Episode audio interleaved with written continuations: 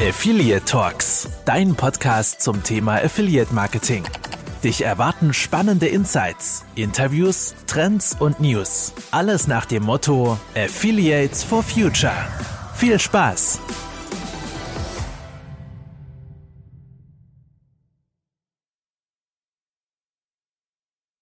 Hallo und herzlich willkommen zur zehnten Jubiläumsfolge von Affiliate Talks. Mein Name ist Tobi, äh, ich bin Junior Affiliate Manager hier von Xbox 360, darf mit meinem Kollegen Tom den äh, Podcast Affiliate Talks machen. Heute könnt ihr euch uns auch mal sehen. Klar, wenn die Folge hochkommt auf Spotify, dann eher nicht, aber ähm, wir werden das Video bestimmt auch irgendwo hosten können. Ähm, ja, ich kann es nur noch mal sagen, ich fühle mich ein bisschen als Küken zwischen diesen äh, gefühlt 100 Jahren Erfahrung an Affiliate Marketing, die hier neben mir sitzen. Also ich will damit nicht sagen, dass ihr allseits aber doch ein bisschen. Und ähm, ich an meiner Seite zum Beispiel äh, ist Markus Kellermann, äh, Geschäftsführer von Xbox 360 und mein Chef und Ingo Kams. Äh, hi, ich darf euch auf jeden Fall herzlich begrüßen. Und ähm, für die Leute, ich meine, man kennt die beiden, aber ich würde trotzdem mal sagen, stell dir einfach mal vor, Kelly, fang du gerne an. Wer bist du, was machst du, wie bist du ins Affiliate-Marketing überhaupt gekommen? Puh, ja, lange Frage. Ähm Erstmal danke für die Einladung in euren Podcast. Wurde auch mal Zeit. Und unsere ähm, Räumlichkeiten. ja, genau. Nachdem ihr sozusagen ähm, die Staffelstab ähm, übernommen habt von Affiliate Musics, den es ja nur noch zehn Folgen gibt, ja. ähm, seid ihr sozusagen mit Affiliate Talks die äh, neuen Nachfolger der Podcast-Welt im Bereich Affiliate Marketing. Ähm, ja, wer mich nicht kennen sollte, mein Name ist Markus Kellermann. Ich bin Geschäftsführer der Xpost 360 und hier für den Bereich Affiliate Marketing zuständig. Äh, bin schon relativ lange im Affiliate Marketing, seit äh, 1999, damals mein erstes Affiliate-Programm aufgesetzt. Und äh, ja, ähm, lebe Affiliate Marketing, es ist meine Mission, äh, Aufklärungsarbeit zu leisten im Bereich Affiliate Marketing. Wir betreiben unter anderem auch ähm, affiliateblog.de und betreuen viele äh, tolle Kunden auch als Agentur im Affiliate Marketing. Und ja, das soll es eigentlich von mir zur Vorstellung gewesen sein. Perfekt. Ingo, magst du weitermachen? Ich mache gleich weiter. Dankeschön. Also ich freue mich auch, sehr dabei sein zu dürfen und sogar in der Jubiläumsausgabe. Endlich hat es also geklappt. Das, das, freut mich sehr. Vielen Dank für die Einladung. Ähm, Ingo Kamps ist mein Name. Ich habe tatsächlich im gleichen Jahr wie Markus angefangen, aber wir sind uns erst 2008 das erste Mal begegnet. Ähm, ich bin Affiliate, ähm, Geschäftsführer der Kayada GmbH, aber hier heute für die Axel Springer Teaser Ad. Ähm, wir sind eben Affiliate für das Axel Springer Inventar. Und äh, angefangen habe ich eben auch so um die Jahrtausendwelle, habe einfach mal was ausprobiert, habe meine Website aufgesetzt und ähm, mal ein paar SEA-Anzeigen angeschaltet, bin weggegangen und ähm, kam wieder und waren auf einmal tatsächlich ein paar Sales drin. Ich wusste zu dem Moment noch nicht mal, was Stornos sind oder solche Sachen, also es hätte auch sehr schief laufen können aber sind jetzt schon über 20 Jahre draus geworden. So ging es mir auch, als ich angefangen habe ja. mit Marketing. Also ich bin auch purer Quereinsteiger. Es ist wie immer jedes Mal absolut super interessant, die Leute einfach zu sehen, wie sie ins Affiliate Marketing gekommen sind. Äh, ich betone es ja auch immer sehr, sehr oft. Tom? Genau, ich stelle mich auch kurz vor. Gebe den Staffelstab weiter. Ja, ihr kennt mich ja schon jetzt vom Introducing, ähm, vom, vom Affiliate Meetup und mein Name ist Thomas Dirnhöfer. Ich bin jetzt seit 2012 im Affiliate Marketing, steuere praktisch auf mein zehnjähriges Jubiläum zu, auch schon wirklich von Beginn an eben als Account Manager in der Programmbetreuung und jetzt eben seit letzten Sommer bei der Xpost 360 und bin jetzt dann äh, in der dritten Folge äh, zum Tobi zum Affiliate äh, Talks Podcast gestoßen und ja, macht mega Bock mit dem Tobi den zusammen zu machen und ähm, ja, freue mich jetzt auch hier, die, diese Ausgabe in dem Rahmen hier zu machen. Es war tatsächlich die zweite Folge. Die zweite schon, ja. seit der zweiten Siehst du mal. Ausgabe. Die erste hast du allein gemacht? Nee, mit einem anderen Kollegen noch, aber der... Hatte keinen Bock mehr auf dich? Nee, es hat sich dann einfach so ergeben, dass äh, ich das Ganze gemacht habe einfach. Äh, und Tom und ich verstehen uns ja super gut. Ähm, für alle euch hier, ähm, wir werden jetzt ähm, so unseren Podcast ganz normal weiterführen. Ähm, wir gehen aber dann natürlich noch auf ein paar Fragen von euch ein. Äh, wir haben noch eine offene Runde für euch ähm, und wir werden die sporadisch einfach auswählen und gucken, welche Frage uns denn gerade passt und worauf wir auch antworten können. Äh, ich denke mal, mit der Erfahrung, die ihr habt, könnt ihr sowieso alles beantworten. Ihr wisst es ja sowieso alles im Affiliate Marketing. Ne? Schauen wir mal. Ähm, das kriegen wir auf jeden Fall hin. Tom, genau, ich, ich gebe an dich weiter. Ich starte mal mit der ersten äh, Frage an euch. Ähm, ich bin da jetzt eben auch schon, schon lang und immer gern auf die vielen Events gegangen, Präsenzevents, die jetzt leider nicht mehr möglich sind und habe dadurch auch eben viele Panels eben schon verfolgt und mit angehört. Und da gibt es ja ein paar so Klassiker-Themen. Ähm, also die erste lassen wir mal weg, die aktuellen Trends, was ihr denn als aktuellen Trends seht. Ähm, für mich auf Platz zwei war immer so Customer Journey. Ähm, Glaube ich, seit Jahren kommt die Frage und wird seit Jahren diskutiert. Ähm, und ja, wie wichtig es ist, die faire Attribution. Ähm, jetzt hat sich ja letztendlich so ein bisschen eine Gegenbewegung äh, mit den ganzen äh, Datenschutz, DSGVO und äh, den Browser-Updates, die ja letztendlich das Tracking erschweren. Das heißt, wir haben auf der anderen Seite das Customer Journey, wo wir tatsächlich eigentlich den User noch länger verfolgen und noch mehr Daten ähm, speichern. Auf der anderen Seite ähm, geht es in die Richtung, ja, wie können wir denn überhaupt noch tracken? Und das ist jetzt mal eine Frage, in welche Richtung geht denn das weiter? Ist irgendwann diese Diskussion ähm, mit Customer Journey wird jetzt immer kleiner und wirklich kann man überhaupt tracken, wird größer? Oder wo seht ihr dann jetzt eigentlich mal diese Grundrichtung Thema Tracking? Ähm, ja, also du hast es schon sehr gut beschrieben. Also es hatte mal wirklich eine Hochzeit, wo, wo auch keine Affiliate Conference beispielsweise ohne das Thema auskam und dann ist es eben wieder sehr ruhig geworden. Äh, also was ich tatsächlich momentan erlebe, ist, dass es so eine kleine Renaissance bei einigen Advertisern gibt, die langsam dieses, das Problem, das ja gelöst werden sollte, also das Last Cookie war, ist ja nun mal eben auch eine problematische Geschichte, weil es eben Affiliates bevorzugt, die sehr weit hinten in der Customer Journey kommen, also Gutschein, Cashback etc., ähm, Retargeting. Und ähm, viele Advertiser haben doch den Wunsch, eben jetzt gerade diesen Mitfunnel, der eben ja sehr viel dazu beiträgt, dass Verkäufe gemacht werden, ähm, gerade wenn man längere Customer Journeys hat bei einigen, äh, dass die das jetzt doch wollen. Und sie wollen dieses Last Cookie nicht mehr.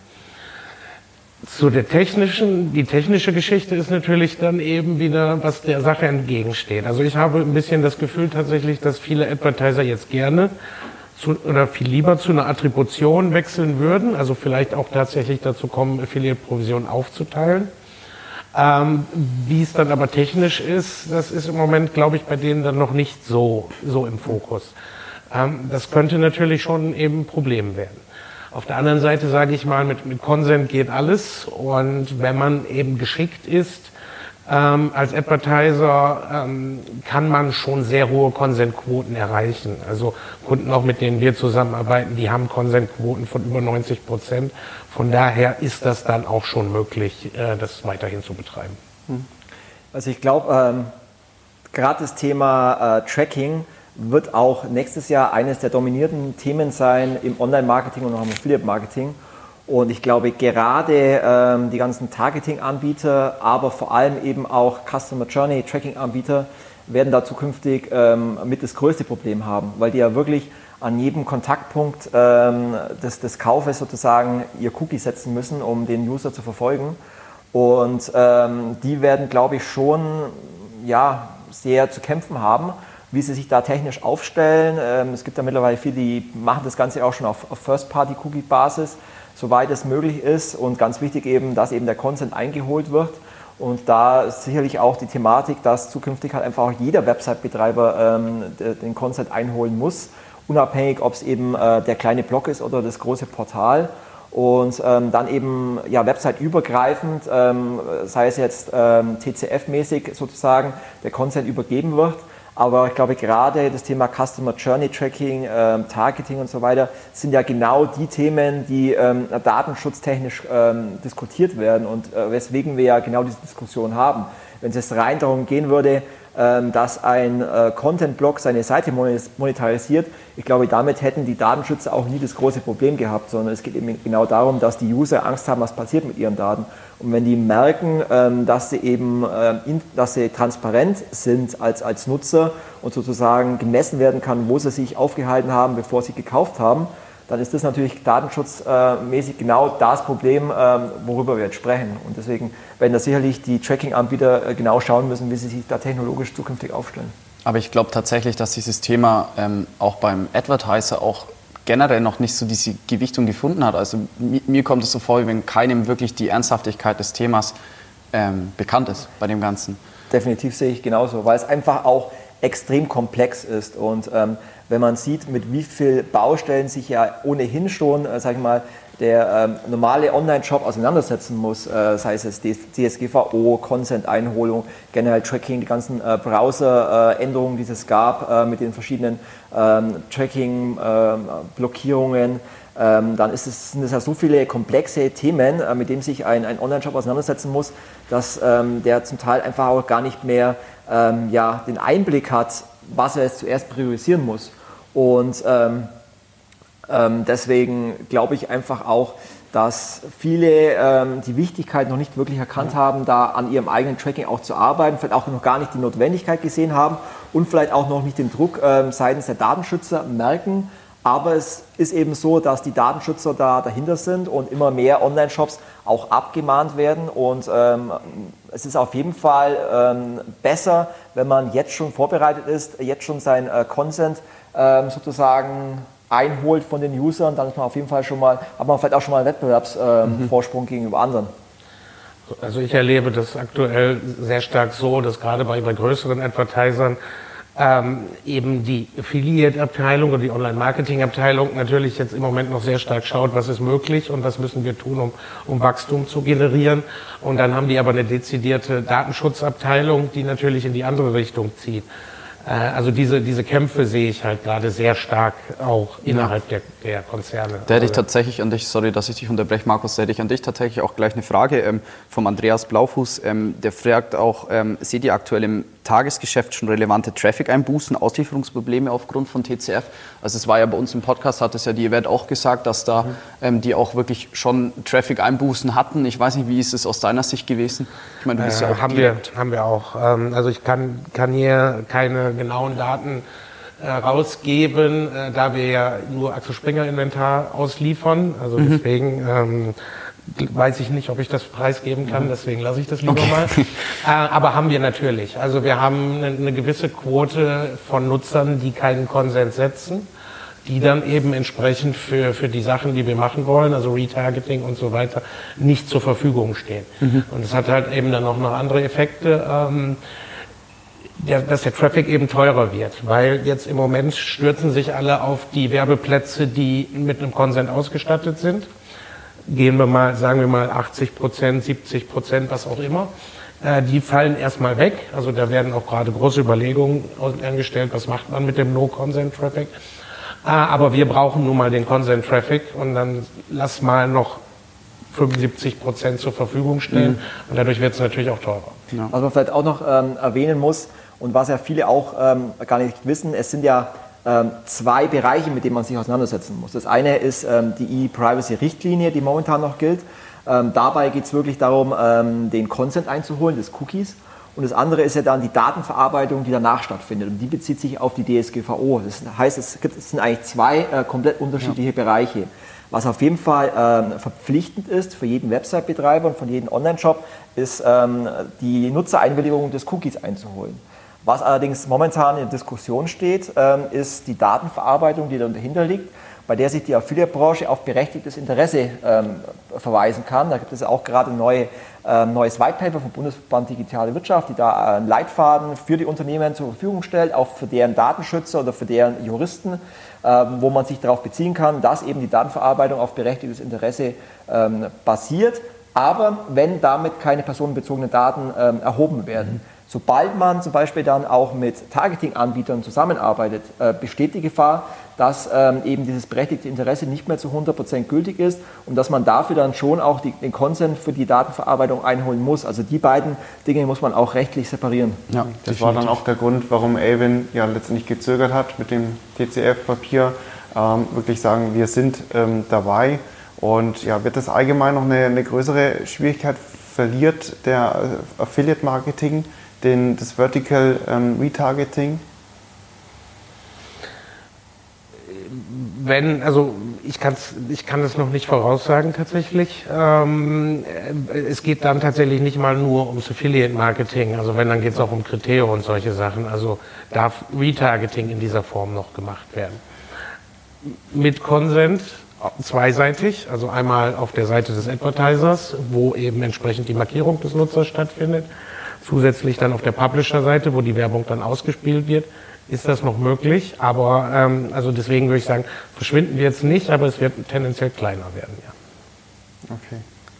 Also ich habe zum Beispiel, ähm, speziell was das Thema Retargeting angeht, hatte ich jetzt von, von, von vielen Leuten eine Meinung, die, die sehr gespalten ist. Also viele Leute, die, die sind sehr Retargeting scheu, aber was sie nicht verstehen ist, dass sie auch wirklich äh, User ansprechen, die schon auf dem Shop waren im Endeffekt. Also ähm, wie, wie, siehst du das Ganze denn? Also für Advertiser, die sagen Retargeting, wollen sie nicht, ähm, was hättest du da für Tipps, beziehungsweise äh, zu sagen, es ist einfach nicht nur Sales abgreifen, wie ich so salopp muss ich das jetzt leider sagen, weil den Satz habe ich schon öfter gehört. Ähm, wie siehst du das Ganze oder auch du gerne, Kelly? Ähm, ja, ich fange mal an. Also die, fang du an. Dann sprichst du. Nein, alles gut. Ähm, ja, also ich, ich, sage mal, also deswegen, was ich erstmal sagen musste, ich glaube tatsächlich, dass uns diese ganze Datenschutzdiskussion, äh, die da mal losgetreten wurde, tatsächlich das Retargeting zu einem großen ja. Teil eingebracht hat. Also weniger jetzt Multi-Channel-Tracking und solche Dinge, die die Nutzer gar nicht mitkriegen, sondern Retargeting ist halt an einer Front, wo die Leute das sehen. Und ich kenne das auch aus meinem Bekanntenkreis.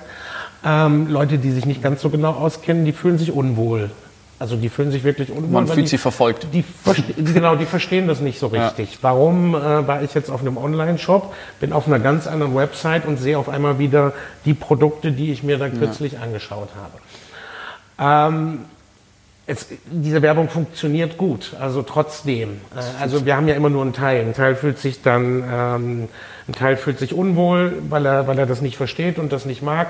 Ähm, aber grundsätzlich ist es natürlich schon auch so bei mir, ich gehe häufiger in den Online-Shop, schaue mir was an, denke mir dann aber, hm, brauche ich jetzt auch nicht unbedingt und dann werde ich aber immer wieder durch diese Werbung aktiviert. Also die Wirkung will ich in keiner Weise in Abrede stellen, mhm. tatsächlich. Äh, also das halte ich nicht für abgreifen, sondern die Funktion, einem Nutzer ähm, ein Interesse, das er ja schon mal geweckt hat, nochmal aufzufrischen, ihn doch noch über die Conversion-Klippe zu stoßen, sage ich mal, äh, das, das funktioniert schon. Und also ein, abgreifen ist es nicht. Ein Abgreifen wird ja in dem Sinne auch gedämmt, indem man als Affiliate Manager bzw. für seine Kunden auch die Post-View-Laufzeit jetzt nicht auf ähm, aufs Ultimo setzt, beziehungsweise im Normalfall sagt man ja so circa drei Tage, ähm, wo dann auch diese Werbeleistung in dem Sinne gegeben ist. Ähm, finde ich persönlich auch einen guten Zeitraum. Ähm, ich weiß von meinen Kunden, dass das auch trotzdem richtig gut funktionieren kann. Ja, das, das, das Postview braucht man ja nur, damit es auf CPO abgebildet genau. werden kann. Also man muss ja auch mal sehen, beim Affiliate Display Publisher, wenn jetzt mal, der trägt das ganze Risiko. Also der trägt auch jetzt das Risiko mit den Browseränderungen, mit äh, DSGVO etc. Ja. Diese Risiken werden ja alle beim Affiliate abge, abgeladen, sage ich mal. Der Advertiser kann ja einfach so weitermachen. Und äh, deswegen wird das Postview einfach auch benötigt, äh, weil ansonsten besteht keine Chance, für den Affiliate das profitabel zu betreiben. Also die Alternative ist abzuschalten. Äh, vielleicht als Antwort an deine Freunde, die sich da verfolgt vorkommen, was ist denn die Alternative? Also momentan bekommen sie ja äh, individuelle Werbung angezeigt für Themen, mit denen sie sich beschäftigt haben, was sie interessiert. Ähm, die Alternative wäre, äh, wenn Targeting nicht mehr erlaubt ist, was ja passieren kann, dass sie dann Werbung angezeigt bekommen, was die überhaupt für sie nicht relevant ist. Und wenn ich zum Beispiel jetzt ähm, so alt bin wie du, äh, weiß nicht, ob das dann sinnvoll ist, dir jetzt äh, Kinderwagenbanner anzuzeigen en masse, die überhaupt nicht für dich passen. Und das wäre ja die Alternative. Ja. Und das wollen ja die User auch nicht. Ich glaube, da bedarf es vielleicht auch ähm, noch ganz viel Aufklärungsarbeit, welche Vorteile ähm, personalisierte Werbung eigentlich auch bringt und dass es hier nicht um, um äh, Datensammeln geht, um sozusagen damit irgendwelchen Schindluder zu treiben, sondern dass es einfach um personalisierte Werbung geht, um dem Nutzer das bestmögliche Einkaufsverhalten ja. näher zu bringen. Zumal ich halt auch persönlich als kleiner Tipp das auch wichtig finde, dass ähm, speziell jetzt im Retargeting, dass die Banner zum Beispiel anschaulich sind. Also äh, ich, ich komme aus dem, mehr oder weniger aus dem Grafikdesign. Ich, ich mag das einfach, wenn die Banner auch schön clean gehalten sind mit CTA-Button. Man, man weiß, hey, hier will ich einkaufen oder halt natürlich auch dynamisch fahren kann mit einem Datenfeed, damit die Produkte auch gezeigt werden im Endeffekt. Aber ich befürchte halt fast, dass diese Diskussion, die wir jetzt da gerade führen, einfach ähm, fast zehn Jahre verspätet sind, weil ähm, die Entscheidungen hinsichtlich ähm, E-Privacy-Verordnung, die halt äh, irgendwann anstehen wird, äh, und sich mit dem Thema auseinandersetzt, ähm, die Entscheidungen sind eigentlich so gut wie gefallen. Ja. Und dass es irgendwelche äh, Auswirkungen auf ähm, Targeting und ähm, äh, personenbezogene Werbung haben wird, das wird einfach so sein. Von dem ja. her ähm, sind wir eigentlich jetzt an dem Punkt, uns zu überlegen, welche technischen Alternativen gibt es eigentlich und nicht mehr uns darum zu überlegen, warum ist es jetzt so, wie es, wie es kommt, sondern ähm, das hat einfach seine Gründe. Äh, wahrscheinlich wurden die User einfach zu sehr penetriert in der Vergangenheit, dass es überhaupt zu diesen Diskussionen gab. Aber die Diskussionen sind jetzt eigentlich schon abgeschlossen. Da kann man eigentlich nicht mehr viel machen jetzt. Ja, meistens entstehen die Diskussionen immer, wenn es zu spät ist, eigentlich sozusagen. Aber gerade so. zu den ähm, technischen Alternativen, weil gerade bei dem Punkt nochmal warst, wo siehst du denn da die Netzwerke? Was haben die denn A, mit den neuen ähm, rechtlichen ähm, Vorschriften für Innovationen oder letztendlich vielleicht auch nochmal der Bogen zum äh, Customer Journey. Letztendlich ähm, hat sich da viel bewegt, hat sich da wenig bewegt, jetzt an Attributionsmöglichkeiten und Tracking-Möglichkeiten. Ähm, wo hast du da große Bewegungen gesehen oder gar keine oder sind die auch deutlich hinten dran? Äh, sehe ich gar nicht so. Also ich sehe, dass, dass sich gerade in den letzten zwölf Monaten bezüglich Tracking ähm, extrem viel verändert hat. Ähm, sei es jetzt äh, Bounceless Tracking, was Aimwin anbietet, sei es Server-to-Server Tracking, wo komplett ohne Cookies letztendlich äh, erfolgt, wo sozusagen die, äh, der Advertiser ähm, die Bestellungen äh, serverseitig an, an das Netzwerk überträgt. Ähm, also es gibt ganz, äh, Session Tracking, es gibt ganz viele Möglichkeiten zu messen. Ähm, es gibt ganz viele Alternativen. Ähm, die Frage ist eigentlich eher, ähm, warum es viele Advertiser noch nicht nutzen und nicht einsetzen. Und da sind wir wieder beim Thema äh, Komplexität, dass es einfach momentan zu viele Baustellen gibt bei den Advertisern äh, sich mit Themen auseinandersetzen, die für sie noch nicht wirklich äh, akut sind oder besorgniserregend sind. Aber wie gesagt, desto früher man anfängt, sein Tracking auf den aktuellen Stand umzustellen, desto mehr äh, Vorteile hat man auch gegenüber den Wettbewerbern. Also von dem her sehe ich die Netzwerke da aktuell gut aufgestellt. Mhm. Die Frage ist allerdings wirklich, wie gesagt, wenn eine E-Privacy-Verordnung ähm, kommt, ähm, wenn äh, Cookies generell äh, in der Form gar nicht mehr erlaubt sind, auch vielleicht auch nicht mehr auf First-Party-Tracking äh, möglich, ähm, was, was ja auch passieren kann. Äh, das kann momentan noch keiner sagen, wie streng dann die Privacy-Verordnung ist. Wie schaut es dann aus? Und da gibt es ja auch ähm, Überlegungen ähm, mit ähm, NetID zum Beispiel als äh, ähm, globaler äh, Generalschlüssel, bei dem man sich als User einmal anmeldet und alle Unternehmen, die bei NetID dabei sind, stimmt man sozusagen ähm, zu, dass man äh, dort Werbung empfangen möchte. Also es gibt schon auch Alternativen, ähm, die allerdings in der Wahrnehmung der, der äh, Kunden auch noch nicht da sind, weil da auch noch zu wenig Öffentlichkeitsarbeit betrieben werden. Aber es gibt Alternativen. Also es, es ist nicht so, dass es ähm, die Zukunft hoffnungslos wäre. Ingo, du, du, schaust, du überlegst schon die ganze Zeit? Nee, nee, alles, okay, nein, nein, alles klar. Also ich stimme in, an der Stelle einfach zu. Ja. Aber ich hätte auch gleich eine, eine Frage an, an, Ingo, wenn ich äh, fragen darf. Ich dachte dann nur, dass der Moderator die Fragen stellen Ja, ich weiß, darf. das habe ich dir mal gesagt. Ja, ja. genau. Tut mir leid. ähm, nachdem du mal bei Axel, Axel, Springer bist und Axel Springer auch ein großer Treiber ähm, von NetID ist, ja. Ähm, aber ich weiß ja auch, dass bei Axel Springer es so ist, dass jedes Unternehmen wirklich auch komplett ähm, autark arbeitet. Aber ist das Thema NetID ähm, bei, bei TCAD da auch schon ein Thema? Nee, bei uns gar nicht. Mhm. Gar nicht. Äh, bei meinem Kunden DPD ist es tatsächlich ein Thema. Äh, die treiben das auch sogar mit ein Stück weit voran. Ähm, also es begegnet mir schon an anderer Stelle, aber jetzt so, dass es jetzt von, von Konzern oben auf uns runtergetröpfelt wurde, noch gar nicht. Nun muss man aber sagen, die Axel Springer Teaser ist ja auch mehr auf CPC. Also wir rüsten uns auch eher tatsächlich ähm, zu den äh, schwierigeren Tracking-Methoden, dass wir uns verändern und den, den neuen Marktgegebenheiten anpassen. Ja. Ich habe tatsächlich noch eine Frage aus Publikum, außer Tom, du möchtest noch irgendwas nee. hinzufügen. Äh, und zwar die Frage ist von unserem geschätzten Kollegen Malte Hanig. Äh, Shoutout an der Stelle an dich, Malte. Absoluter Ehrenmann. Äh, Frage an Ingo. Ähm, was macht für dich aus Publisher-Sicht ein gutes Affiliate-Netzwerk aus? Das ist vielleicht auch eine interessante Frage, die ich auch an dich stellen kann, Kelly. Ja. Aber Ingo darf zuerst. Ähm, ein gutes Affiliate-Netzwerk. Ähm, naja, ich, ich erwarte gar nicht so viel von einem Affiliate-Netzwerk jetzt grundsätzlich. Also basismäßig, es soll zuverlässig tracken, es soll die Gelder ähm, regelmäßig auszahlen, also gute Auszahlungszyklen haben und ansonsten möchte ich halt Werbemittel und solche Sachen, Statistiken schnell finden und, und schlank sein an der Stelle so. Ähm, dennoch können sich natürlich auch Affiliate-Netzwerke über den Service schon differenzieren. Mhm. Ähm, also das ist schon etwas, was ich, was ich erlebe. Äh, es wäre, ist natürlich schön, gerade bei öffentlichen Netzwerken, wenn die Ansprechpartner haben, die motiviert sind, äh, die immer wieder gucken, in welchem Programm bist du schon, welche fehlen dir noch, ähm, wie können wir bei diesem oder jenem Programm mehr Umsatz machen. Das finde ich schon schön. Also ich erwarte eine technische Infrastruktur, die funktioniert, weiß aber natürlich einen guten Service auch zu schätzen. Die Proaktivität hast du halt bei uns. Die Proaktivität, genau. Ja, die fehlt dir. Ähm, gute Frage an der Stelle. Ähm, deswegen auch gleich mal Danke an Avon, weil wir auch vor kurzem den äh, Agency Award für den äh, Best Agency Support äh, gewonnen haben. Deswegen ähm, passt die Frage eigentlich auch perfekt. Allerdings bin ich ja selber jetzt kein äh, Publisher, aber ähm, trotzdem habe ich eine Meinung dazu. Darum ähm, ging es.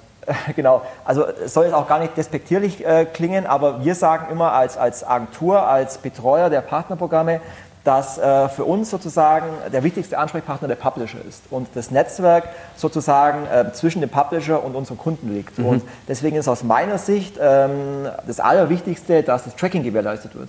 Weil wenn äh, dieses nicht mehr sauber funktioniert, bekommen die Publisher keine Provision, die Sales werden nicht richtig zugewiesen, werden vielleicht einem anderen Kanal zugewiesen. Deswegen für mich das A und O, auch für die nächsten Jahre, das Netzwerk muss ähm, zu 100 Prozent ein sicheres Tracking gewährleisten und ähm, muss auch denjenigen Advertisern, die keine Agentur haben oder vielleicht auch ähm, keinen äh, dedizierten ähm, Affiliate Manager, ähm, nahebringen, äh, das, das, Tracking auch einzubinden, weil das mhm. natürlich auch äh, wichtig ist in der Kommunikation das Tracking kann nur so gut sein, äh, solange es von den Advertisern auch genutzt wird. Und äh, wenn der Advertiser eine Agentur hat, dann ist es natürlich Aufgabe der Agentur, ähm, das, das, dem Kunden ähm, näher zu bringen, das mit dem Kunden gemeinsam zu implementieren. Aber ich würde mal behaupten, äh, 95 Prozent der Advertiser in Deutschland haben eben keine Agentur. Und da ist eben die große Aufgabe auch gegenüber den Publishern, denen näher zu bringen, dass sie äh, für ein sauberes Tracking äh, gewährleisten müssen. Definitiv, ja. Ich kann man vielleicht als Programmbetreuer oder als Account auch noch was dazu sagen, das, das Netzwerk, was das aus, ausmacht. Ähm, das ist natürlich auch der Punkt, äh, Thema ähm, muss jetzt gar nicht sein, also was man ja merkt bei den vielen Netzwerken, die es gibt, ähm, jeder hat so seine Stärken und Schwächen oder Innovationen oder was ein bisschen komplizierter ist, wo man vielleicht mit einem Workaround nur rankommt, an gewissen Reports. Ähm, aber da kann man auch nicht sagen, das ist gut, das ist schlecht, weil natürlich verschiedenste Advertiser die verschiedensten KPIs haben ähm, oder auch die verschiedenen Ansprechpartner da letztendlich ihre ähm, Ziele ableiten oder dann auch äh, definieren. Was aber letztendlich für jeden Accounter super wäre, so ein bisschen ähm, das äh, Publisher-Netzwerk. Also das heißt, die Informationen, die sie rausgeben, sind, äh, komme ich an die Informationen, an den Kontakte von den Publisher ran, sind die gepflegt, sind die aktuell. Ähm, es ist ja auch oft so, dass die Publisher sich selber ähm, einclustern in ein Segment. Ähm, da ist für mich, denke ich, oft keine Prüfung, ob das stimmt. Das heißt letztendlich eigentlich ganz klare Gutscheinseiten oder ähm, die komplett auf den Endkunden Vorteil sind, sind dann irgendwo unter Blog oder unter Content ja. drin. Ähm, man hat kaum immer Einblick, wer ist denn proaktiv oder was sind welche Publisher sind noch aktiv oder was sind irgendwelche ähm, Website-Leichen, äh, die, die man dann eben über den die Suchfunktion äh, letztendlich noch, noch findet. Aber letztendlich war dann bei einem Blog der letzte Eintrag irgendwie 2016, dass die vielleicht dann auch mal aus der Suche ähm, verschwinden.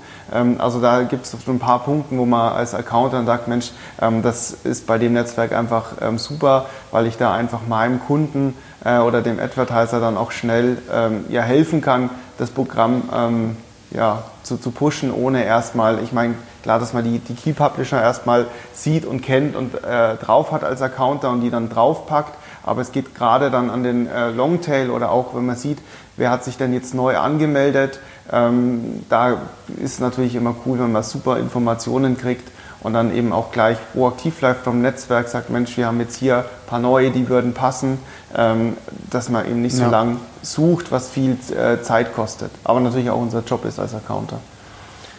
Ich glaube aber inzwischen auch, also das ist, ähm, hat sich bei den Netzwerken auch ein bisschen verändert. Also ich wollte einmal eine kurze Lanze brechen für die, die sagen, die sind falsch einsortiert. Also das mhm. kommt, glaube ich, oft, der ist tatsächlich mal als Blog gestartet, hat dann aber nochmal ein neues Projekt gemacht und hat einfach dann mit dem normalen Account die Werbemittel weiterverwendet. Also das ist nicht genau. oft. Aber das wäre auch vom Netzwerk dann tatsächlich schön. Das wäre schön vom oft Netzwerk. Vorkommt, dass dann unter einem Account ähm, zig Webseiten und dann ja. letztendlich der Tracking-Link ist auf irgendeiner Webseite, die er gar nicht angegeben hat über, gegenüber dem Website, ist äh, gegenüber dem Netzwerk. Das ist natürlich auch schwierig für die irgendwo zu, zu kontrollieren, aber das sind natürlich immer so Punkte, wo man dann als Account immer stolpert, wo der Kunde fragt, wo kommen denn die, die Sales her, wenn ich mir den Äh, wir schauen uns den Publisher dann an und sehen, das passt eigentlich wirklich gar nichts, finden dann auch die Verlinkung überhaupt nicht. Ähm, genau, aber Entschuldigung, wollte ich noch nicht ja, nee, nee, nee, alles gut, äh, überhaupt kein Problem, war ja, war ja eine interessante Info. Ähm, nee, tatsächlich, das würde ich noch ergänzen. Ähm, was ich, der schon wirklich sehr lange auch mit Netzwerken zusammenarbeitet, das, das ist nicht, das war mal besser, also muss ich tatsächlich sagen. Also bei den Netzwerken ähm, nicht alle, also es gibt auch immer Ausnahmen, aber ich würde mal sagen, tendenziell haben früher dort Mitarbeiter gearbeitet, die kannten genau die Publisher, was machen die, wie entstehen die Sales äh, und so weiter. Das ist heutzutage aus irgendwelchen Gründen häufig nicht mehr so gegeben. Ähm, ich weiß nicht, ob es eine Zeitsache ist. Vielleicht ist es auch eine Generationensache. Früher waren ja nur so Autodidakten im Affiliate-Marketing, die das irgendwie geil gefunden haben, da zu arbeiten und dann auch alles wissen wollten. Heute ist es natürlich für viele auch so ein normaler Job. Ja? Also die fragen sich nach dem Studium, werde ich jetzt Industriekauffrau oder Affiliate-Managerin.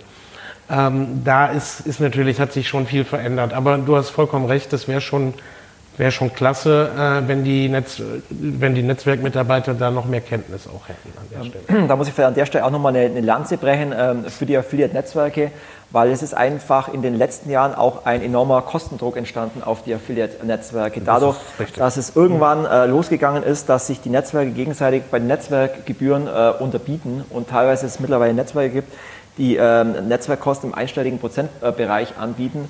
Und da kann dann natürlich irgendwann äh, ein gewisser Support auch nicht mehr gewährleistet werden, weil der Kostendruck einfach so enorm ist auf die Netzwerke, dass sie auch ähm, ja, ein gewisses Gehaltsniveau bei den Mitarbeitern vielleicht auch nicht mehr finanzieren können. Das soll jetzt natürlich nicht entschuldigen, dass der Support dadurch schlechter wird. Aber natürlich im Vergleich zu früher ist, glaube ich, der Kostendruck auf die Netzwerke einfach ähm, nochmal ganz anders, wie es vor fünf bis zehn Jahren der Fall war. Da hast du natürlich recht. Aber das ist dann natürlich auch so ein, so ein allgemeines Problem. Ähm, wie schafft man es einerseits, einen guten Support zu liefern, sowohl für die Affiliates als auch für die Advertiser, als auch Agenturen, andererseits dann noch effizient zu arbeiten, andererseits dann auch noch ähm, ein gutes und teures Tracking gewährleisten zu können. Das heißt, es wird irgendwann eine, eine äh, weitere Konsolidierung in Deutschland geben und äh, ich befürchte ein bisschen, dass gerade so, so kleinere Netzwerke auf, auf lange Sicht ähm, da auch vielleicht nicht mehr mithalten können, außer ähm, sie reduzieren halt ihre Kosten, was dann entweder zu einem schlechteren Tracking führt, weil sie vielleicht auch da nicht mehr so viele Ressourcen investieren können, oder eben zu einem schlechteren Support gegenüber den, den Affiliates oder Advertisern.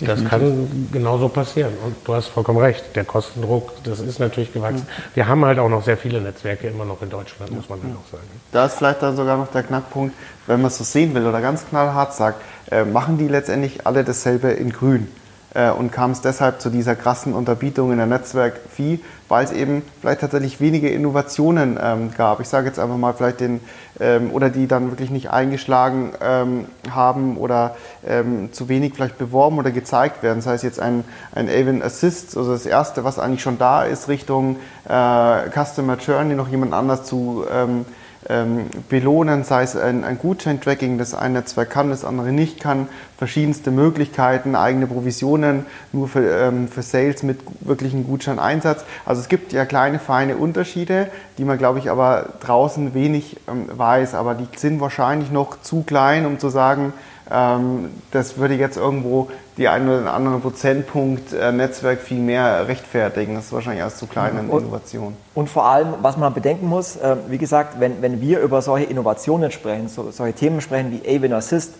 wir müssen immer bedenken, wenn wir auf Konferenzen sind, äh, wenn wir ähm, jetzt hier in diesem Meetup sitzen, die Leute, die hier zuschauen, die auf Konferenzen gehen, das sind ja die High Professionals, die sich mit solchen Themen auseinandersetzen, die wissen, worum es geht. Aber trotzdem sind immer noch 95 Prozent der Advertiser in Deutschland eben nicht auf diesen Events. Sie beschäftigen sich nicht mit Avon Assist, denen fehlt das Wissen, die sehen vielleicht auch nicht den Nutzen darin. Das heißt, viele Funktionen, die vielleicht gut sind und von den Netzwerken angeboten werden, werden, würde ich mal behaupten, von 95 Prozent der Advertisern gar nicht, gar nicht genutzt. Ja, sehe ich denke ich auf jeden Fall auch so.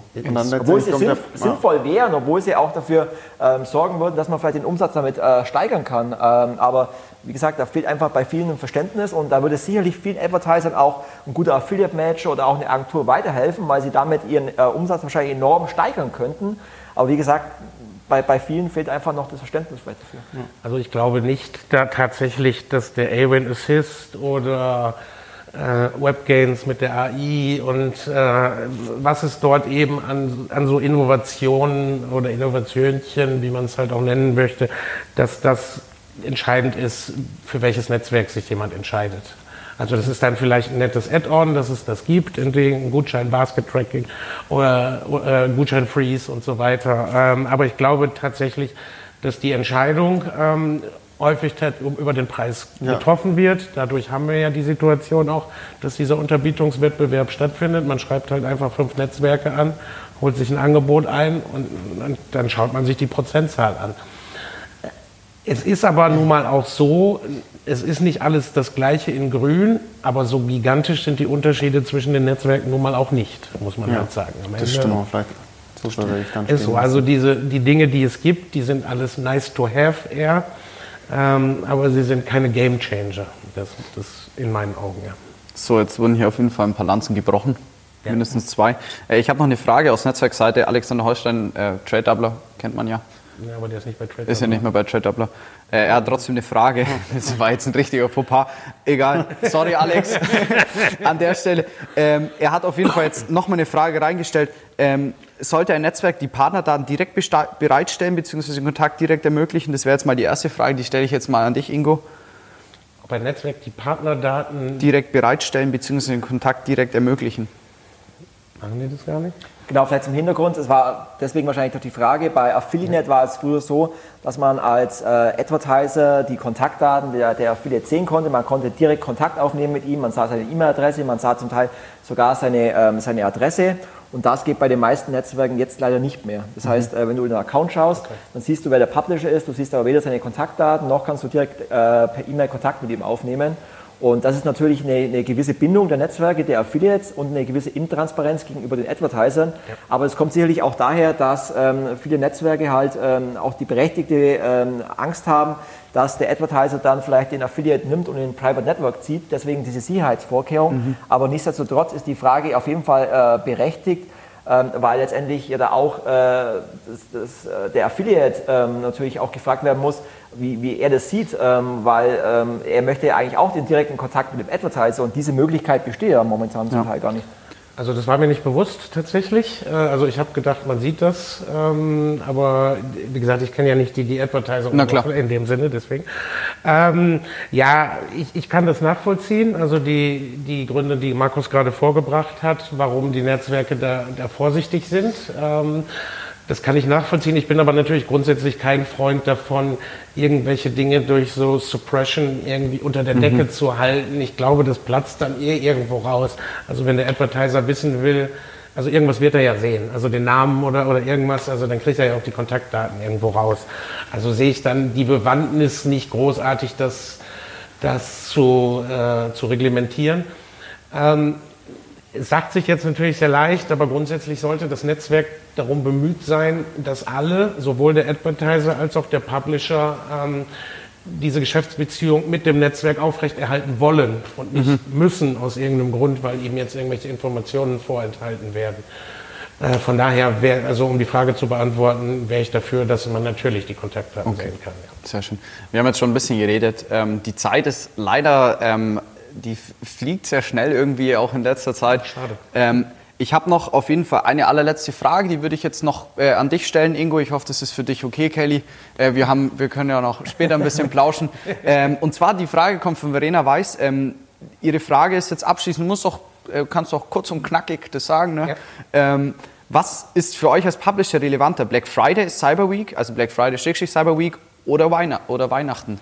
Jetzt hätte ich es fast auch voll Englisch ausgesprochen, dieses, diese Anglizismen immer viele Cyber Week. Ähm, Cyber Week. Äh, also hallo Verena, danke für die Frage. Ähm, es ist tatsächlich äh, eigentlich immer noch das Weihnachtsgeschäft. Ja. Ähm, und ähm, Black Friday ist, ist cool und muss man auch mal sehen, wie es dieses Jahr werden wird, weil es ja ein spezielles Jahr an der Stelle. Ähm, aber Weihnachten war zumindest in den vergangenen Jahren immer noch, immer noch grundsätzlich der stärkere Trigger.